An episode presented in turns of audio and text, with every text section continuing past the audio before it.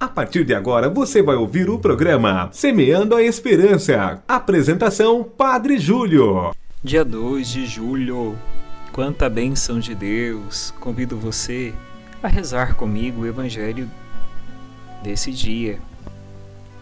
O evangelho será tirado de Mateus, capítulo 9, versículo 1 ao 8.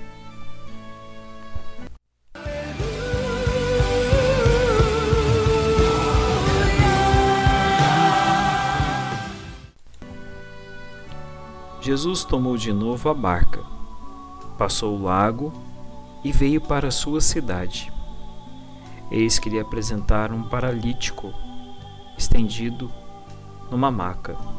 Jesus, vendo a fé daquela gente, disse ao paralítico: Meu filho, coragem, teus pecados são perdoados. Ouvindo isso, alguns escribas murmuraram entre si: este homem está falando besteira, blasfemando.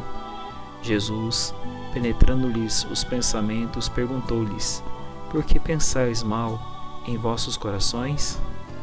Que é mais fácil dizer: Teus pecados te são perdoados? Ou levanta-te e anda?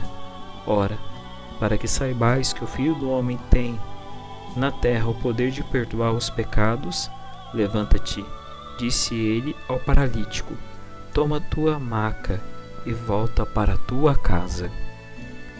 Levantou-se aquele homem e foi para sua casa. Vendo isso, a multidão encheu-se de medo e glorificou a Deus por ter dado tal poder aos homens. Palavra da salvação, glória a vós, Senhor. Uma expressão muito bonita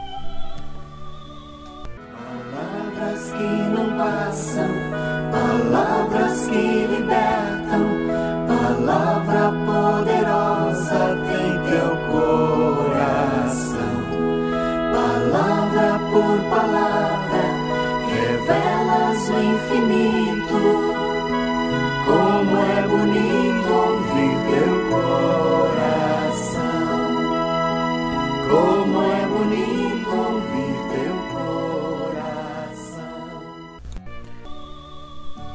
os teus pecados estão perdoados. Levanta-te, pega a tua maca e vai para sua casa. O autor sagrado nos mostra que todo o pecado nos paralisa, principalmente a culpa pelo pecado cometido. A culpa é como a cárie nos dentes.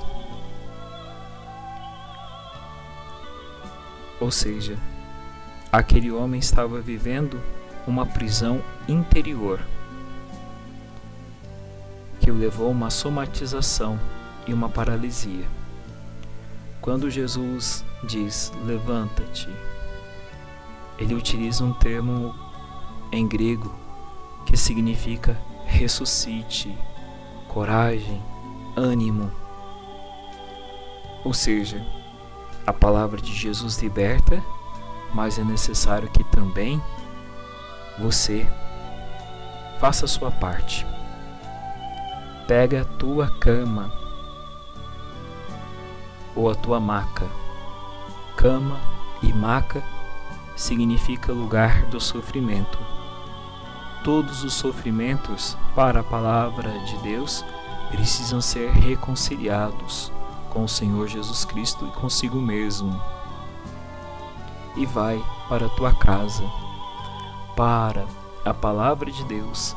Casa é o lugar do ser, não é matéria, mas é lugar onde nós somos. O que Jesus quer dizer para você com essa palavra? quer dizer algo de simples. Não deixe que a tua culpa atormente você.